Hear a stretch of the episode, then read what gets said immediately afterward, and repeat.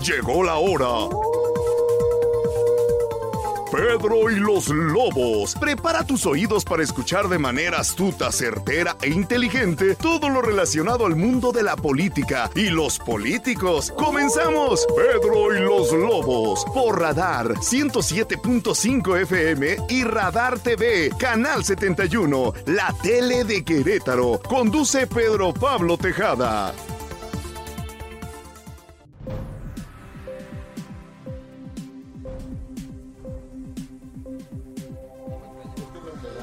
Buenas tardes, como todos los miércoles estamos en Pedro y los Lobos desde Radar 107.5 y Radar TV, Canal 71, la tele de Querétaro por la señal de Easy. Hoy me acompaña como todos los miércoles Mario León, director general de Diario de Querétaro. Mario. Hola, hola, buenas tardes. Gracias por estar aquí otra vez. Gracias a ti. Y bueno, hoy tenemos este eh, estrella en la cabina. Tenemos por primera vez al secretario de del Desarrollo Agropecuario de Querétaro, ¿no? Se llama. Rosendo Anaya Aguilar. Que con esos calores es el hombre del momento auténticamente, ¿no? Sí. Es el- Explícanos es el- cómo está el asunto.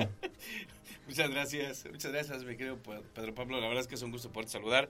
Mario, muchas gracias. Gracias, La verdad Rosendo. que es un, un honor para mí el estar aquí, este, aquí en medio, aquí junto a dos Espérate, espérate, espérate que preguntemos. espérate, Espérate. No, no digas encantado, antes, no encantado digas de estar antes. aquí, eh, de arranque No aquí con antes. ustedes, con, con muchísimo gusto. Oye, Rosendo, este. Ahora sé que tú tienes la ventaja de. Porque luego llegan a las secretarías, este. Pues designaciones de gente que, que no exactamente conoce o viene del campo. Pero tu caso, no solamente en el campo, en la salud, en otras partes, pero en tu caso, tú eres un hombre auténticamente de campo, ¿no? Tu padre era agricultor. Sí, es correcto. Sí, la verdad es que yo tengo el orgullo de ser originario de pues de, de- de una comunidad, de- del campo literal, de donde pues se levanta desde muy temprano, como luego decimos desde pues, desde que Ahora, canta el gallo. O sea, quiere decir Desde- que en las ciudades no, ¿cómo? No, espérame, no, sí, sí, Ahora, ahora. no, sí, por supuesto. No, digo, me, refiero ahora sí, ¿no? Con 5 de febrero hay que levantarse temprano. no, me, re- me refiero a que en, en el campo literal, eh, li- literal, se tienen que levantar, la gente se levanta desde muy temprano, eso es una realidad. Porque si es el tema de ir a arar la tierra, pues hay que arrancar desde muy temprano, pero si es atender los animales, también es desde muy temprano. Y hoy que recorremos en diferentes lugares, eh, con ganaderos, con agricultores, pues vemos que esa situación no ha cambiado y efectivamente... Es casi un tiene que trabajar la casi, tierra, ¿no? Casi, Oye, pero prácticamente. entonces tú viviste del campo, o sea, tu papá mantuvo la familia del campo. Sí, yo la verdad es que soy muy orgulloso de, de- de- de mi padre, de mis padres, de mi padre, de mi madre, porque pues justamente de ahí es donde, ¿Qué comunidad de ahí es donde viene. La comunidad se llama San Pablo. En Amealco, En en, el municipio, en el municipio de Amealco, una de las comunidades más alejadas del municipio de Amealco, pero la verdad es que muy orgulloso porque pues de ahí es donde, de donde yo provengo, de, de ahí es donde yo pues salgo a... ¿Tú naciste a- en la comunidad? Yo nací en la comunidad y para poder eh, desarrollar mis estudios, pues yo, la primaria pues directamente ahí en la comunidad, pero ya para lo que era secundaria, inclusive no había secundaria ahí en ese poblado, en donde, de donde yo todavía regreso todos los fines de semana o de- Pero cuando se hay, puede, ¿no? pues ando por allá. Ahora, ¿no? ahora que ya estamos daneses ya hay, ¿no? No, no, no, yo, No, yo sigo regresando por allá. Pero sigue, pero ya hay escuelas. ¿De ¿o no? secundaria? No, sí, sí, ya. Ya. Ya, ahorita, ya, ya, ahorita sí, ya, ya, ahorita ya hay escuelas, ya está la, ya, ya hay, ya hay, si alguien va a estudiar la secundaria, pues obviamente ya lo hay. Pero en ese tiempo, no, en, en el, a mediados de los ochentas, pues, lo que había, pues era nada más la primaria. Y para poder estudiar la secundaria, yo tenía que recorrer alrededor de 15 kilómetros este, diariamente ¿Hasta en bicicleta. No, fíjate que no, era, era cerca de, era, cerca de, de una, de la comunidad indígena, o de una zona indígena que se llama de Santiago Mezquitlán. La, la secundaria es la Escuela Secundaria Técnica número 13, que está en la comunidad de La Torre, cerquita de Santiago Mezquitlán. Hasta allí yo me trasladaba este, todos los días. Y ya para la preparatoria, pues ya me tuve que Venía. trasladar al pueblo, a Mealco. A mí algo la que te- Ajá, y ya, y ya para posteriormente ya lo que fue la universidad, pues ya tener que correr hacia San Juan del Río, pero yo sigo eh, teniendo pues mis orígenes en, el, en el rancho, en el campo, y por eso hoy que tengo la oportunidad, que el gobernador me ha dado esta oportunidad de estar en esta secretaría, la verdad es que es algo que, que yo lo vivo, que lo vivo, que me apasiona todos los días y que cada uno de los problemas que se presentan en el campo, pues es un tema en el cual, pues para mí, pues es algo real que lo he, lo he visto, lo he vivido, pues obviamente durante toda mi vida. ¿Se sufría en, en- en- para vivir del campo en aquella época? Pues mira, yo creo Siempre que ha se sido- sufría, siempre ha yo sido creo un que tema. se sufría Y, Muy difícil, y si ¿no? me lo permite, Durísimo. les diría que se sigue sufriendo. Sí. ¿eh? Ah, eh, Y se seguirá y- y- sufriendo. Y, se sigue sufriendo, esa es una realidad, porque ahora que yo he tenido la oportunidad de recorrer todo el estado, pues yo me voy a todos los municipios, yo voy a, todos, a to- todos los municipios, en todos los municipios he estado. Eh, he llegado a los municipios de la sierra, he llegado a los municipios del semidesierto, a los de la zona metropolitana, pero no solamente llegar a las cabeceras municipales, sino que llegar directamente a donde está la verdadera problemática. Y, les puedo platicar que a- ayer estuve en Landa de Matamoros, en Pinal de Amoles, en Arroyo Seco y platicando con los con, con los productores, con los ganaderos y verdaderamente lo que te platican es una situación en la cual hoy todavía eh, se vive una situación muy complicada porque para ellos es muy difícil que por sí solos puedan salir adelante, principalmente aquellos productores eh, o aquellos pequeños productores temporaleros o aquellos pequeños ganaderos. Precisam- es que precisamente hoy tenemos una problemática a nivel nacional. Nos enteramos del tema de que, que- que seguro sabes de, de Culiacán, ¿no? Está Que tomado el aeropuerto desde el- el ayer a las 3 de la tarde. Por productores eh, agrícolas, precisamente, pidiendo eh, eh, lo- los famosos este, apoyos que desaparecieron hace ya varios años Sí. por parte del gobierno federal. Lo hemos platicado este, acá en corto nos- nosotros. eh, o sea, el tema de la desaparición de los apoyos hacia el campo, pues fue ha sido un golpe eh, brutal, ¿no? Este, fundamental para el campo, no solo queretano, del país, ¿no? Y aquí, bueno, en, en, en el, en Querétaro, este, ahora con el calorón que tenemos, con la sequía que tenemos, ¿cuál es nuestro principal problema?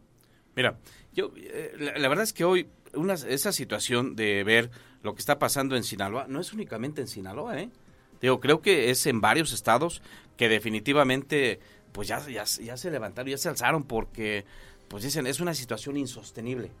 Y iba, iba a hacer un comentario complementario con lo que decía hace un momento, que el, pues el agricultor, el ganadero, en muchas de las ocasiones, no puede solo, esa es una realidad, no puede solo, necesita, por fuerza, necesita el respaldo, el apoyo de los diferentes niveles de gobierno, eh, ya sea municipal, estatal o federal, independientemente de los colores, porque yo creo que para el tema del trabajo, pues no, no, no se debe de te- tener un tema de colores. O sea, ya vendrán las campañas y ahí se meten tema de colores, tema de campañas, tema de candidatos, pero hoy por hoy es un tema Oye, de, y- de- de- y- de trabajo. ¿Y en qué consiste, en qué consiste eh, esta, esta discusión que hay recientemente de que el productor no requiere que le subsidien como, como, como a veces erróneamente ha aplicado el gobierno federal, sino que requiere que se le apoye, que es, es distinto, ¿no? Mira. No que subsidien mediante el- un, un precio inflado, digamos, de su Sí, claro. producto, ¿no? Sí, claro, yo creo que... ¿No hay- lo puedes explicar? No, mira, yo creo que hay diferentes cosas que hay, hay diferentes cosas que, que se pueden presentar para que a- para que para que se pueda ayudar al productor de lo, independientemente de los diferentes niveles porque puedes estar encontrando productores Sí, este, lo- lo- los pequeños los pequeñitos los que realmente son de autoconsumo que pues ahí es en un momento dado lo que ellos tienen para la subsistencia lo en que, Querétaro hay lo- muchos de en- en subsistencia? Querétaro hay muchos. O sea, esa es una realidad. Sí en Querétaro hay muchos pero también hay grandes productores. Entonces pues a los que son muy pequeños eh, a ellos requieres un tipo de apoyos de manera diferente. Por ejemplo, ahorita para los todos temporaleros, yo les puedo decir que ahorita todos lo- los temporaleros o la gran mayoría de los temporaleros que perdieron su cosecha por la sequía tan severa que se presentó en 2022 y ahora la sequía pues que se viene desde el último trimestre de 2022 y todavía lo que llevamos ahorita a 2023, el gobernador eh, Mauricio Curi me instruyó para que diseñara un programa que implementara un programa o dos programas, eh, eh, dos y en una de esas ahí se las encargo que puede ser hasta tres, porque les, eh, les estuvimos entregando maíz en grano para consumo humano para todos los pequeños agricultores, todos los temporaleros, y logramos llegar alrededor de 14 mil pequeños productores. Ahorita en este momento estamos en un segundo programa de manera emergente y por eso dije que un tercero, porque en- también adicional a que le estamos tre- entregando forraje a los ganaderos también se les está entregando vales para para para agua para para pequeños ganaderos que en un momento dado están ya comprando el agua porque las presas o los bordos pues ya están secos esos son los, esos son los que la ven muy complicada que la ven de verdad muy difícil porque si no sale su cosecha en la si no hay lluvia si no hay cosecha no hay forraje no hay maíz y obviamente ellos sí se la ven muy complicada Y no hay para comer. y no hay para comer. Y la otra parte, lo que tú comentas, Mario, obviamente es el- el- lo- los grandes productores.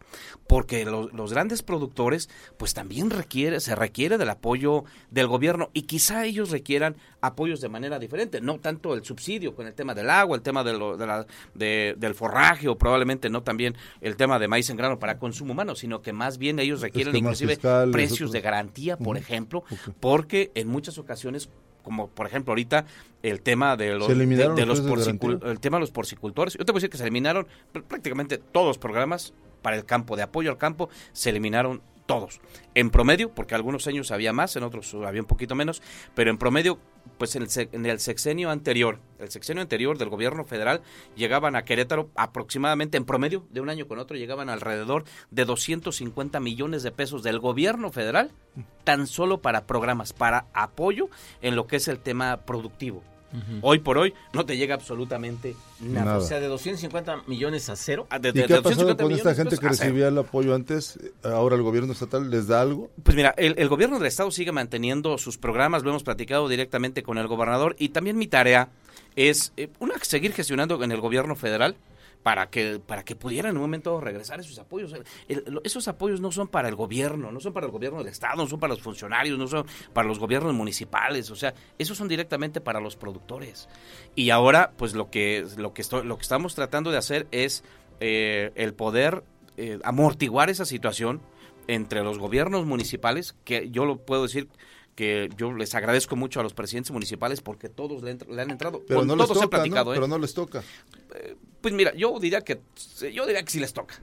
Yo diría que sí les bueno, toca. Pero las funciones en el papelito no están. Yo, ¿no? Yo, no, no, pero, pero yo diría que a lo mejor, pues que le tienen que entrar al quite, que, le tienen que entrar al quite, pues que es que no, no, no hay de otra y le tienen que entrar al quite y entonces hacemos eh, un ejercicio en el cual yo lo, he platicado con ellos, digo, tenemos que ayudar a los productores porque si no, eh, la situación está muy complicada, no tenemos recursos del gobierno federal y tenemos que buscar hacer una combinación de recursos entre gobiernos municipales y el gobierno del estado y por supuesto que también eh, con la participación de los productores. Y eso es lo que en un momento dado nos ha ido sacando a flote para intentar para intentar pues cubrir ese hueco tan tan grande que obviamente no lo alcanzas a hacer de lo que es el es que 250 millones es mucho dinero. Es mucho dinero. Y, es mucho dinero. o sea, y, van dos años que no llegan. No, bueno más desde hace casi cinco no qué bueno fuera qué bueno fuera que y eso, y eso que, Querétaro 250 millones digo en apoyos este, del fondo que existía pues era cualquier cosa no a nivel nacional. Porque pues Querétaro en, en, el mapa digamos de producción agrícola, pues es una... Sí, es correcto. Sí, es una cosa pequeñísima, ¿no? Sí, y, no es, y no es un tema solamente de Querétaro, porque dijeron, bueno, Imagínate el tamaño del problema en estados como Sinaloa, como, Veracruz, por ejemplo, ¿no? que, que, cultivan mucho, Guanajuato. Puebla, o sea, de, y la verdad es que no es un tema aquí, no, no, ha, sido un tema únicamente de colores porque hemos tenido reuniones eh, en la AMSDA que es eh, la, asociación de secretarios de desarrollo agropecuario de todo el país y es una situación muy similar ¿eh? y en 2000 en 2018 todavía hubo recursos de manera muy importante el presupuesto de 2018 para 2019 se armó todavía un poco y llegó algo de recurso a los diferentes estados pero ya 20 21 22 23 eh, la situación obviamente ha sido un tema muy complicado, muy complicado porque no hay recursos de la federación y eso también pues limita los alcances. Y aprieta, Y aprieta los presupuestos y en Querétaro. Y, y, además del calor, la sequía, la falta de apoyos, yo le voy a agregar algo que, hace poco publicamos en el diario de Querétaro, se redujo drásticamente la superficie de área cultivable, de la superficie cultivable en Querétaro, ¿En ¿no? En los últimos, creo que 15 años, si quieren ahorita les platico la nota, volviendo al corte. Ajá. Vamos a una pausa. Estamos con Rosendo Anaya Aguilar, secretario de Desarrollo Agropecuario de Querétaro, Mario León, director de El Diario de Querétaro. Yo soy Pedro Pablo Tejada. Estamos en Pedro y los Lobos. Regresamos luego de una pausa.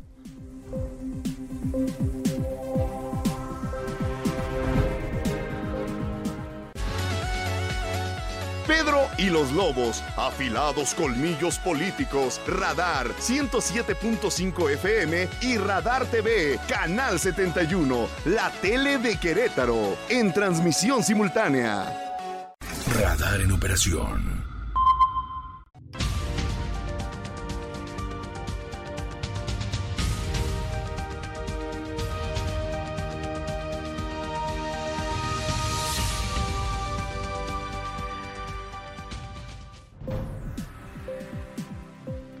Regresamos a Pedro y los Lobos en Radar 107.5 y el canal 71 Radar TV, la tele de Querétaro por la señal de Easy.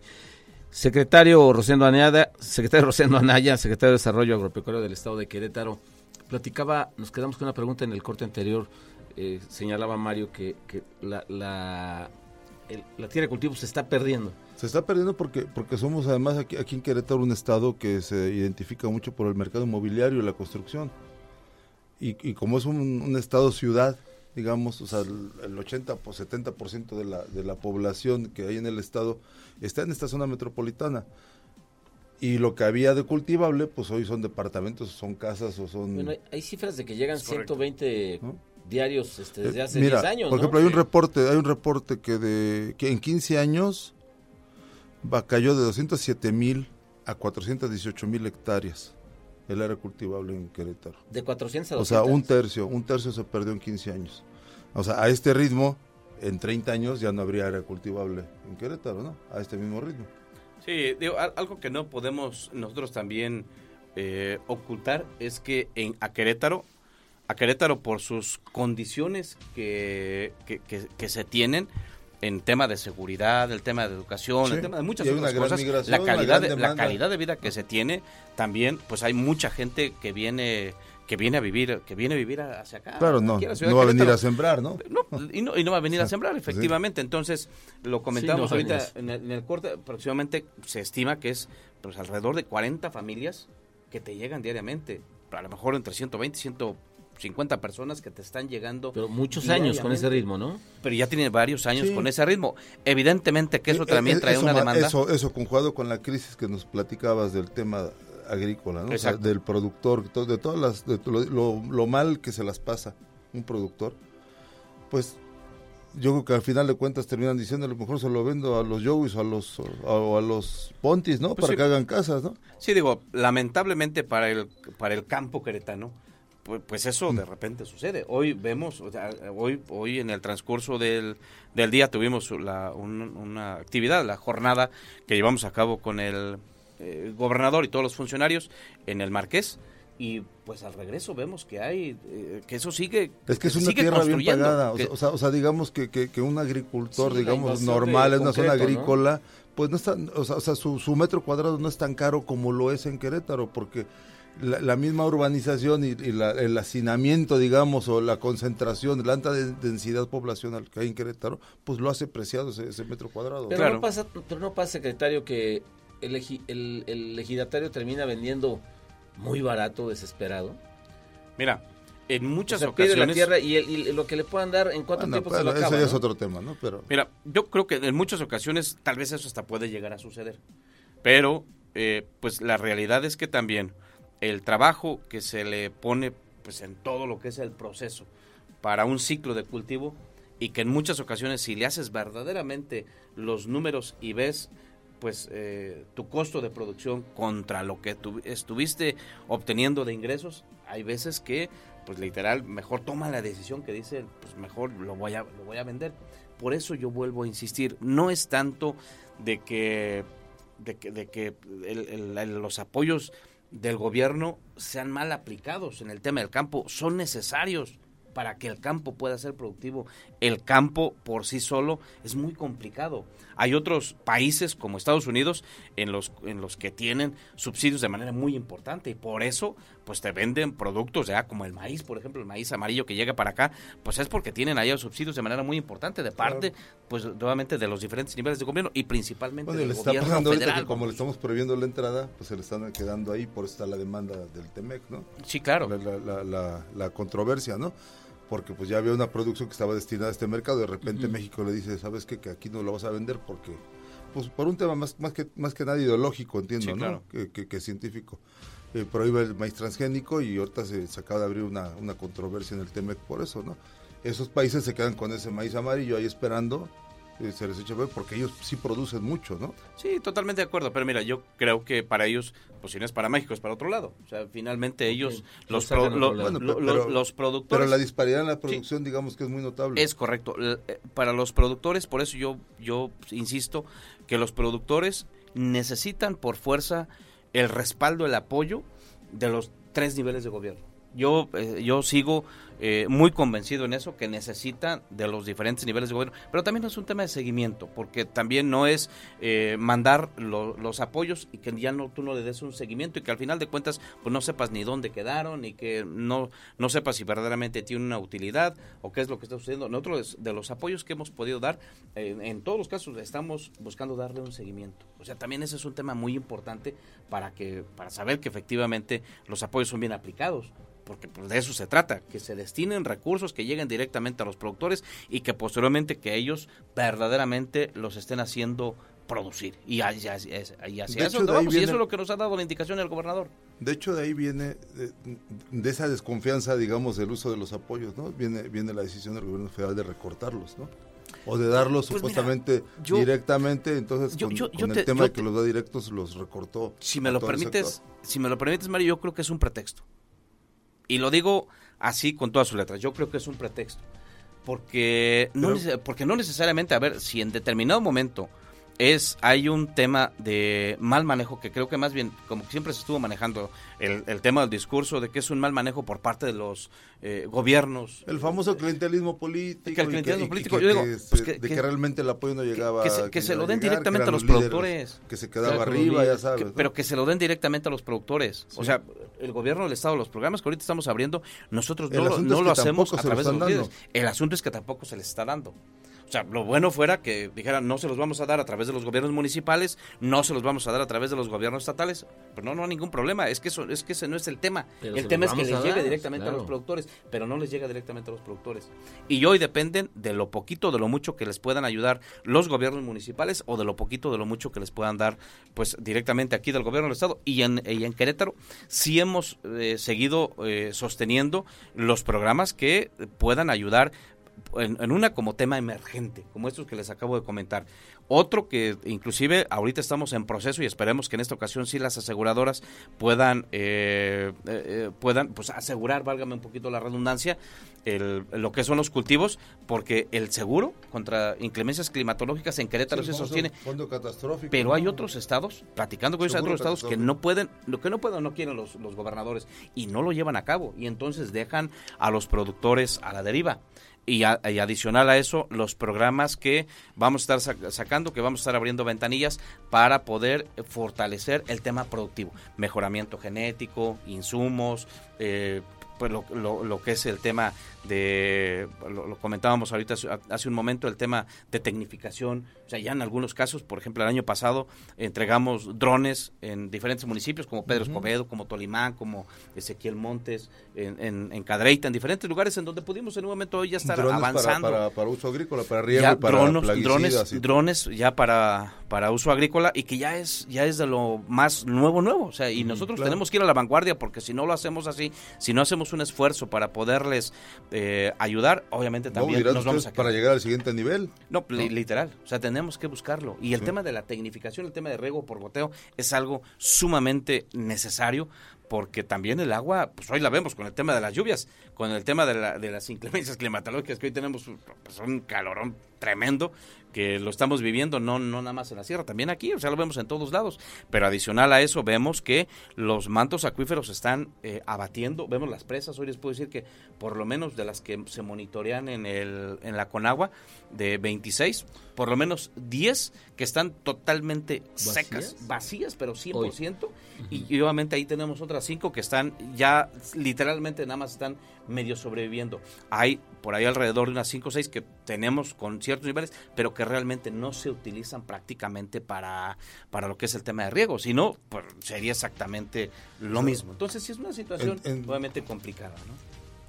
Mario. Pues es un estado casi de emergencia lo que lo que planteas, ¿no? Sí, sí, sí, sí. ¿Sí, ¿Sí consideras que es un estado de emergencia? no solo por la sequía, sino por los demás eh, factores. Eso, eso iba a comentar yo, o sea, desde luego que es un estado de emergencia. Sí, sequía, poco apoyo, no es negocio, no está tecnificado, o sea, dices, vaya, es un estado de emergencia. por eso, mexicano y queretano. Por eso cuando, cuando los agricultores, cuando los ganaderos, la gente del campo cuando se queja por la falta de apoyos, por la falta de, de respaldo de, de algún nivel de gobierno, o sea, no es que estén diciendo una mentira La realidad es que Sí, yo porque lo veo no que les sí es- llega- sí es una Porque además hay gente de real. trabajo, la verdad. Sí, que los claro. Gente de trabajo. de Pues no les llega ni cosas, subsidio, ni agua, ni de nada. Que no les gusta trabajar y que por eso esté pidiendo el dinero, la verdad. Estamos Es con Rosendo Anaya, trabajo. secretario de Es Desarrollo es Agropecuario del Estado de Querétaro, sobre este el futuro del campo que se ve complicado. Regresamos luego de una pausa.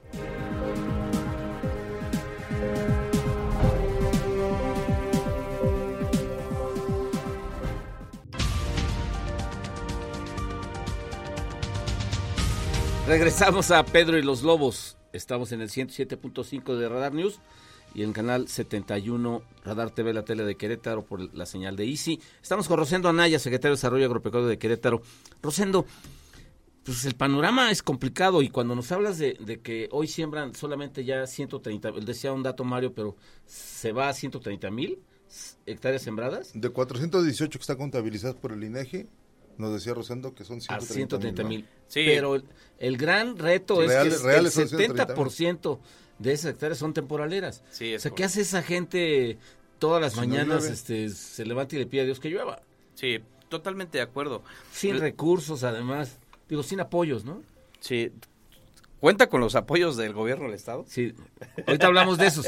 Cuenta con los apoyos del Ajá, gobierno del pero Estado. Cuenta con algunos sí, apoyos sí, del gobierno. de hablamos de- los apoyos. la Pero realmente realidad- sí, la pero realidad- la realidad es que yo, que yo lo que digo es, es insuficiente. Podrá ayudarnos, mira, pero no, pero no hace No que que llueva. Y, y ya- y algo y algo que yo lo comento luego con los productores es que todavía hoy nosotros como seres humanos no aún no, no tenemos la capacidad de, de buscar la- de tener de tener la forma de cómo controlar las inclemencias climatológicas. No puedes controlar una granizada, no puedes controlar eh, unos ventarrones, no puedes controlar la sequía, no puedes controlar que, te, que tengas una situación de inclemencias climatológicas fuertes que dañen tú, eh, pu- pues el tema de tu cultivo. Pero lo que sí tenemos la capacidad nosotros directa- directamente en los, en los gobiernos es buscar la manera de cómo los ayudamos. O sea, creo que eso sí lo podemos, lo podemos hacer y el, y el productor también se siente motivado cuando sabe que su gobierno está echado para adelante y que está acompañándolos, que está, que dice, pues, pu- cuento con ustedes. Y creo que eso es lo que necesitamos, eh, tener esa sensibilidad. Y efectivamente el 70% de los productores en el, en el campo queretano son eh, temporaleros. ¿Eso qué significa? Que son pequeños productores, que tienen cantidades muy pequeñas, evidentemente que no riegan por una presa, que no riegan este, por algún pozo eh, profundo, y eso los pone en una situación muchísimo más vulnerable. ¿Cómo viven esas Entonces, familias? O sea, ¿cómo se Justamente. alimentan? ¿Cómo mandan a sus hijos a la escuela? Mi pregunta también sería, si SEDEA tiene capacidad y presupuesto, o sea, ti- tiene el tamaño del tamaño del problema. es- mira, tratamos de tratamos de estirar el presupuesto.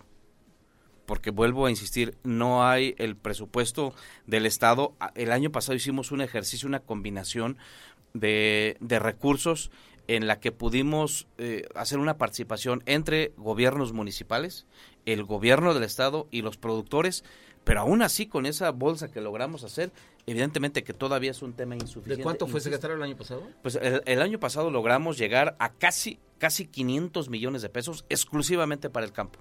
Exclusivamente para el campo, cerca de 500 millones de pesos es lo que le pudimos en un momento dado invertir en temas como, como son insumos, implementos agrícolas, tecnificación, lo que fue hablando con el tema de los de los drones, mejoramiento genético, o sea, de diferentes de diferentes eh, cosas que, que necesitan en el campo y en, y en diferentes niveles. Tanto pudimos ayudar a los productores que, que, que- que están directamente en la parte en la parte más productiva, lo que son los de riego, pero también pudimos ayudar a los, a los medianos productores, pero también principalmente donde estuvo la gran cantidad de apoyos fue a los pequeños productores, que insisto, creo que ellos son los que la pasan y la están pasando más mal. Fíjate que yo siempre he opinado que, que la CDA, como en muchos estados y como a nivel nacional, el tema, el tema del desarrollo agropecuario es un tema relegado. Digamos que no es, no es una secretaría protagónica ni de primer orden en ningún gabinete. Sí, o sea, sí, realmente, ¿no? Ni a nivel federal ni, ni estatal. ¿No sientes que, que le hace falta más fondo, más, más tamaño, más, más, más cuerpo a la CDA para, para atender este problema tan problema. grave? Mira, yo creo que en los diferentes niveles de gobierno nos debemos de sensibilizar a eso, pero principalmente los que estamos directamente allí involucrados son los que nos, somos los que nos toca tener esa sensibilidad para de ahí en adelante, una, el recurso que tengas, que evidentemente que para cualquier secretaría no hay recurso que sea suficiente, pero nosotros tenemos que saberlo aprovechar perfectamente para poder diseñar programas que lleguen de beneficio directamente a los productores. Primera. Segunda, el buscar hacer alianzas directamente con aquellos eh, otros órdenes de gobierno. Insisto, ahorita con el que se nos ha facilitado pues, es con los gobiernos municipales. Tenemos que hacer alianzas para que en un momento puedas eh, sensibilizarlos y, saber que es un sector de manera muy importante y que el campo es algo que requiere del apoyo de, los gobiernos. Y por el otro lado, pues que lo que ellos producen pues literal es lo que consumimos todos los días en las familias, es lo que vemos en la mesa de, nuestras familias. esa es una realidad. además, entre, entre, entre menos tierra cultivable o verde veamos, pues más calor va a ser ahorita porque estamos padeciendo, por ejemplo, el calor, ¿no? Sí, es correcto.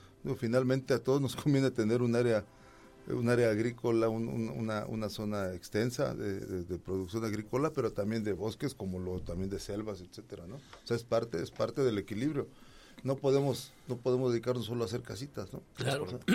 Oye, y además no pasa no pasa también seguido que, que, luego el campe se, se, voltea a ver al campo en las campañas políticas de manera determinante y pues porque se ve muy bien una foto de un candidato con un sombrerudo ahí este, con, un viejito ya, ya estos candidatos sí con el sombrero y claro, ya en su vida se lo ponen siempre al revés fíjate siempre, se lo ponen con la etiqueta para atrás no pero hasta para portar los sombreros se requiere estilo ¿eh? sí claro. y, son, y, son, utilizados pero, el candidato siempre busca esa foto no sí. y ves y ves a, la gente del campo ahí sentada durante muchas horas es, tal vez con la propia esperanza con la que se levanta todos los días esperando que llueva, va a los mítines y, es y es acarreado en muchas ocasiones o en todas. Que trabaja, ¿no? Y es gente que sí trabaja y se levanta temprano y tú tienes el ejemplo de tu papá y tú mismo que veías a tu papá todos los días levantarse temprano a arar la tierra, ¿no? Sí, claro. Sí, no. no son verdaderamente este, utilizados políticamente. Mira, yo creo que no debería de ser.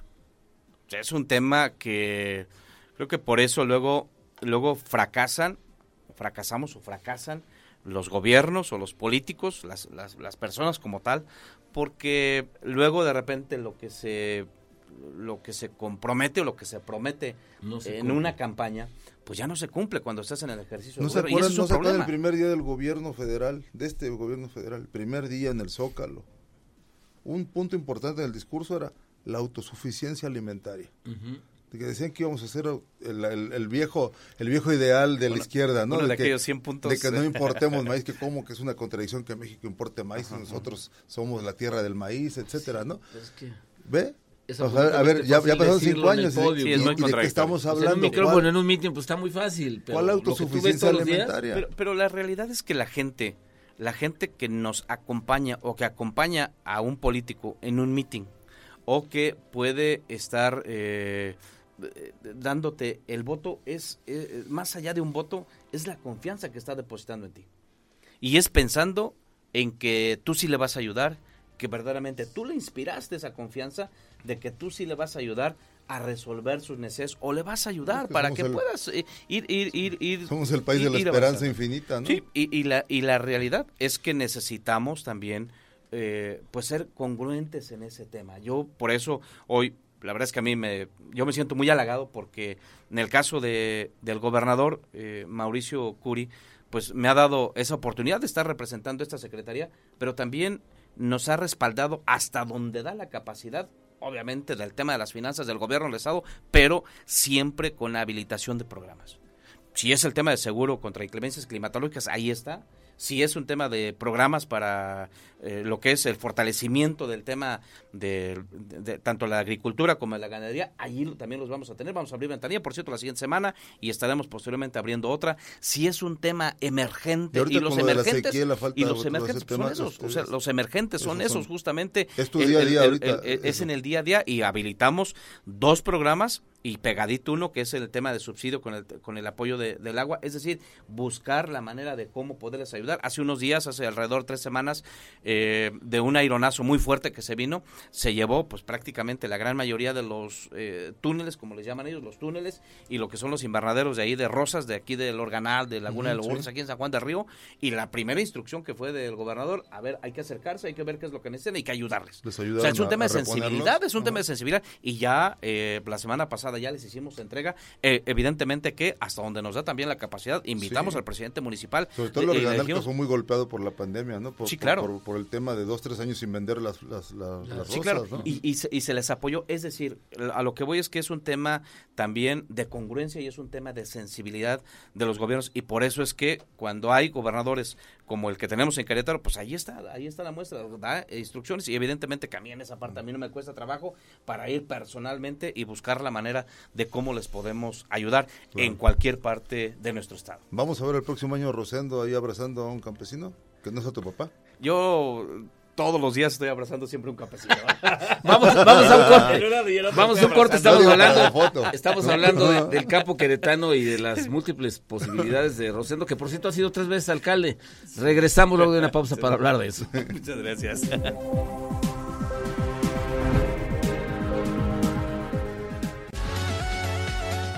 Pedro y los Lobos, afilados colmillos políticos, Radar 107.5 FM y Radar TV, Canal 71, la tele de Querétaro, en transmisión simultánea.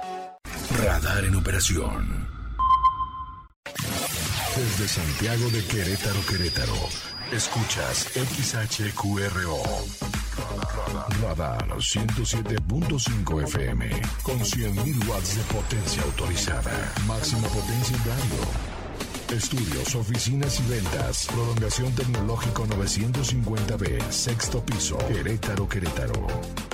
107.5 FM. Grupo Radar y sus emisoras. Ubícanos también en iHeartRadio, radio de nivel mundial.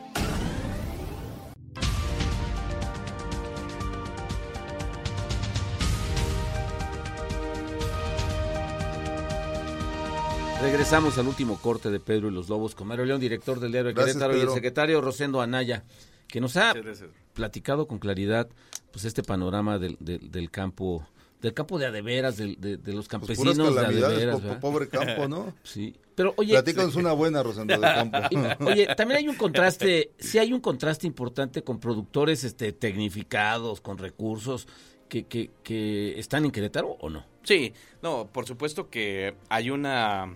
Hay, hay, hay- todo un sector, ese 30% que... Sobre todo el tema de los que- viveros, creo que sí está muy, muy, muy, Mira, muy el, arriba, el- ¿no? el tema de los viveros eh, es, algo que, que se ha venido desarrollando aquí de manera muy importante y es algo que verdaderamente ha venido a una planta revolucionar. en Pedro Escobedo que dicen que es así como... No, viene a revolucionar y es, Desde otro y- planeta, y, es, ¿no? Sí. y es un Sí, hay viveros negocio. muy tecnificados. Hay viveros muy tecnificados. eh, ahí tenemos Agropark. Y muy exitosos. Ahí sí, tenemos en- Agropark, que, es un tema muy exitoso. Es- Este de, de Pedro Escobedo, en San Juan del Río, aquí mismo en el Marqués. En diferentes puntos creo que el tema de la agricultura protegida es algo a lo que, a lo que se le apuesta, pero realmente requiere de grandes inversiones. También, eh, ¿También se les apoya? pues eh, creo que de parte, de parte de nosotros, pues a lo mejor ya con recursos de manera directa, pues tal vez sea un poquito más complicado. Hubo porque muchísimo ellos apoyo el sexenio requieren. pasado, ¿no? Sí, Sobre todo a, a este tipo de... Sí, en ocasiones de anteriores creo que para ir para ir eh, migrando de, de tener la, lo que es la agricultura a cielo abierto, agricultura protegida, creo que sí era de manera muy recurrente pues que se recibían apoyos. Y era y ahí es donde entra directamente los apoyos del gobierno federal que son los que tienen alcance. Ahí es donde está pues la, la verdad es que las participaciones directamente a los estados pues es, es, es mínima. La gran mayoría se queda en la federación. Pero eh, el distrito de riego número 23 que contempla la zona de San Juan del Río y de El Marqués principalmente, dentro de otros, eh, otros espacios que hay en algunos otros puntos, en algunos otros municipios, pero principalmente ahí, pues es, es, es- es nuestra zona productiva. Y la verdad es que también hay zonas productivas muy buenas, o sea, no todo es que sea pues un verdadero desastre, ¿no? Allí, eh, allí No, son, son productores de manera muy importante, pero también hay lecheros, hay ganaderos, por ejemplo, si nos vamos a eh, Ezequiel Montes, hay una cantidad importante de ganaderías, Ah, o bueno, de, ganaderos, en, lo- en los cuales, en, en en los cuales de ahí, pues sale eh, alrededor de 50 mil, aproximadamente 50 mil cabezas de ganado mensuales a la Ciudad de México o la zona metropolitana. 50 Tan mil cabezas solo- de ganado. Sí, De- 600 de la zona de Ezequiel aproximadamente 600 mil cabezas de ganado. Pues en ese sentido estamos muy bien, ¿no? O sea, en ese sentido, ahí evidentemente que está, que está muy bien. Son zonas productivas también muy buenas, en ese sentido. Y si nos metemos acá en San Juan del Río, nos metemos aquí en Querétaro, pues está lo que acabamos de comentar, eh, la, la- la zona ahí de las, de, la- de las rosas, la, la flor, que también es, ese es un tema muy bueno, pero también eh, lo que es el, hay, hay sembradíos de espárrago o el maíz en grano para consumo humano, pero también maíz eh, para lo que es el tema de forraje. O sea, toda esa zona, todo, todo, toda esa, todo ese corredor de ahí, pues obviamente nosotros vamos por la autopista y vemos pues cultivos de manera muy importante. Bueno, los sembradíos de cebada que acaban de terminar ahorita No, si no en meses anteriores. Pero sí, pero pero todavía hacia el fondo, hacia Como el si fondo, faltara una, ¿no? a- a- Sí, no, hacia, bueno. el fo- hacia el fondo, eh, mi querido Mario, allí Sí, todavía sí. hay una cantidad importante eh, eso es lo que hay que de- cuidar, que se de- conserve. Hay una cantidad importante de, de- de superficie que verdaderamente es muy productiva. Muy productiva y que le compite a cualquier eh, a Digamos cualquier zona zona, dorada de la- productiva de la es la zona dorada, sí. literal. De Le compite a cualquier zona productiva de cualquier otro estado.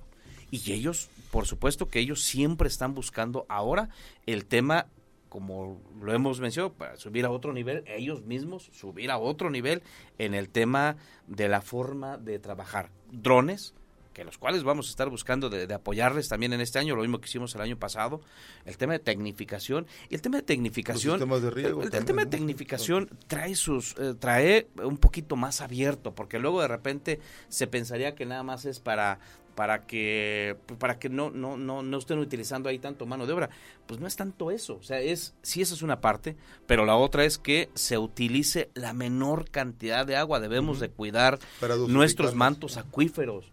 La realidad es que el, el que tú tengas una tecnificación, que tú tengas el riego por goteo, Es aprovechar bien la estu- poca hay agua. estudios, hay estudios que inclusive con el con el eh, te pueden eh, inclusive a reducir hasta el entre el 60 y el 70% de la cantidad de agua rodada que tú utilizas si le pones un tema de tecnificación en el riego.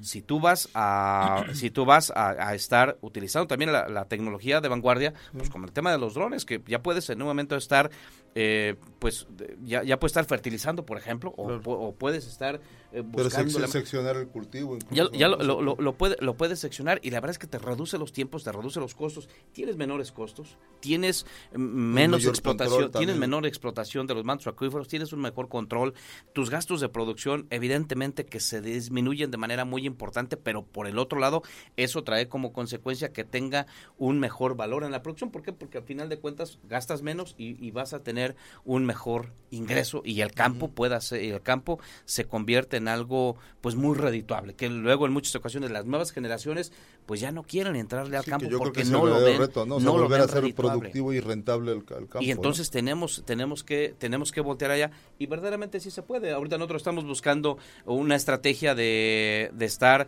ah, de, de estar implementando en las zonas temporaleras, por ejemplo, de ir haciendo una reconversión y decir, oye, si ya no te da el tema del maíz, vamos pensando en otros cultivos y ahorita estamos buscando la manera de, de- de implementar en diferentes zonas de, de- de- diferentes municipios, llevamos por lo menos ahorita identificados ya productores de ocho municipios en los cuales les hemos hemos buscado la manera de trabajar con ellos para que se siembre eh, el nopal, por ejemplo, el nopal que es un tema de una planta que requiere de muy poca agua, Claro, que, que sin problema se te puede dar en Y, las que- zonas y- muy cotizado en el mercado. Muy ¿no? cotizado ¿Se porque- comercializa bien? Se comercializa bien porque en, en Querétaro tenemos un déficit, un- tenemos un déficit de la producción de, de nopal tan solo en el en el nopal verdulero, o sea, el que nosotros ubicamos Sí, ahí en, el centro sí. comercial, en, en el, O en sea, el- hay en el una gran oportunidad Hay ahí. una gran oportunidad, primera. no. Segunda, No, centro el- comercial no, aquí somos de mercado igual que todos los candidatos, ¿eh? O Sí. mercadólogos. son. Bueno, entonces este lo que El lo que- mercado de la Cruz y el Escobedo. ¿eh? Bueno, lo que se vende, de lo que, lo que se encuentra en la tiendita, lo que se encuentra en el mercado.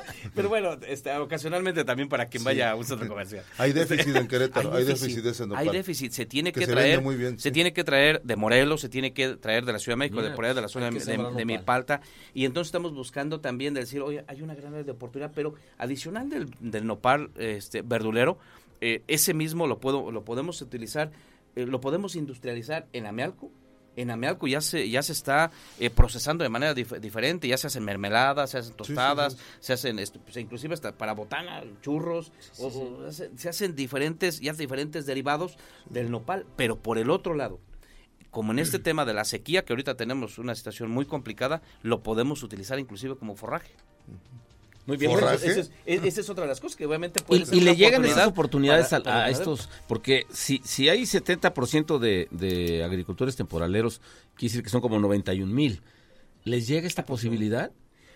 De, de, por ejemplo, hay, tienes, tienen esta alternativa de conocer la el asunto del conversión, ¿no? La famosa conversión sí, de los sí, cultivos. sí ¿no? tiene- sí tienen esa, sí tienen Exacto, esa la posibilidad y cuando y cuando yo me presento en, en los municipios con los agricultores, con los ganaderos, regularmente buscamos platicar de buscar otras alternativas. Que y la verdad es que muchos son muy largo también para manejar la Eh, tierra, también para preparar la tierra, Eh, ¿no? Es, es un tema muy largo y, y la realidad es que la- las oportunidades están, están para todos. O sea, no podemos limitar a nadie, pero obviamente tendremos que buscar, pues hasta donde nos den también el tema del recurso. Ahorita llevamos un programa antes de que lleguen las lluvias, que ojalá que nos llegaran que nos detuvieran, por ejemplo, en el Urge. tema de la de, de ir con la limpieza de los bordos, en el tema de bordería también estamos buscando y el gobernador nos ha dicho hay que buscar la manera de captar más agua porque pues en estas situaciones es un tema hay que No, almacenar. aprovechar ahorita que Es están decir, secos para eh, limpiarlos, eh, ¿no? Es decir, le buscamos de una o de otra manera para ver cómo les podemos ayudar y que sepan que en este momento pues tienen un, eh, un gobernador pues muy echado para adelante y que da las instrucciones y que a nosotros nos toca acatarlas, pero aparte es un tema que a mí no me cuesta trabajo porque yo lo vivo y los, Lo lo, lo conoces siento. Digo, aparte de, de conocerlo, que de verdad que es un tema que estamos muy comprometidos directamente ¿Qué va a con el pasar? campo. ¿Cuánto tiempo tenemos de aguante sin que llueva?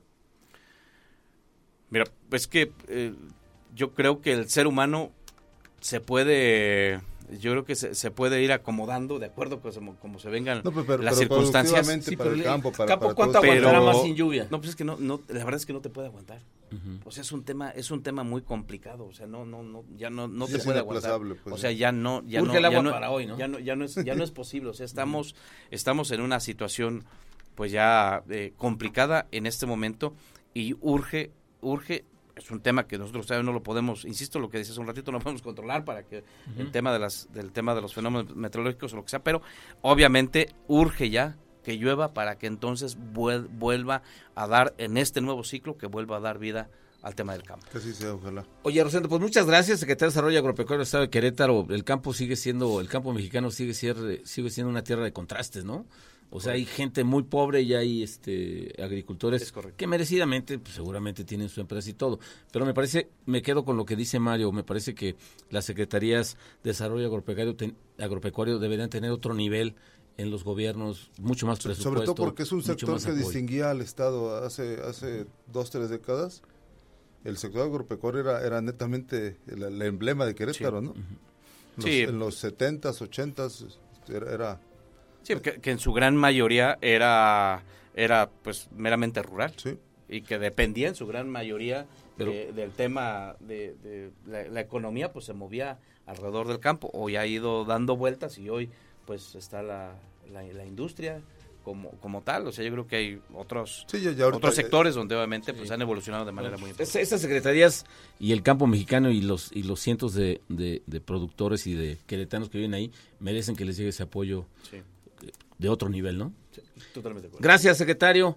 Gracias, Mario, director de Aero. Querétaro. Nos yo soy Pedro. Pablo Tejada. Nos vemos el próximo miércoles. Gracias a el equipazo Ángel Sánchez, Jesús Muñoz Chuchote, el gigante de lo- de los deportes y Carlos Sandoval. Nos vemos el próximo miércoles. Gracias. Muchas gracias, muchas gracias.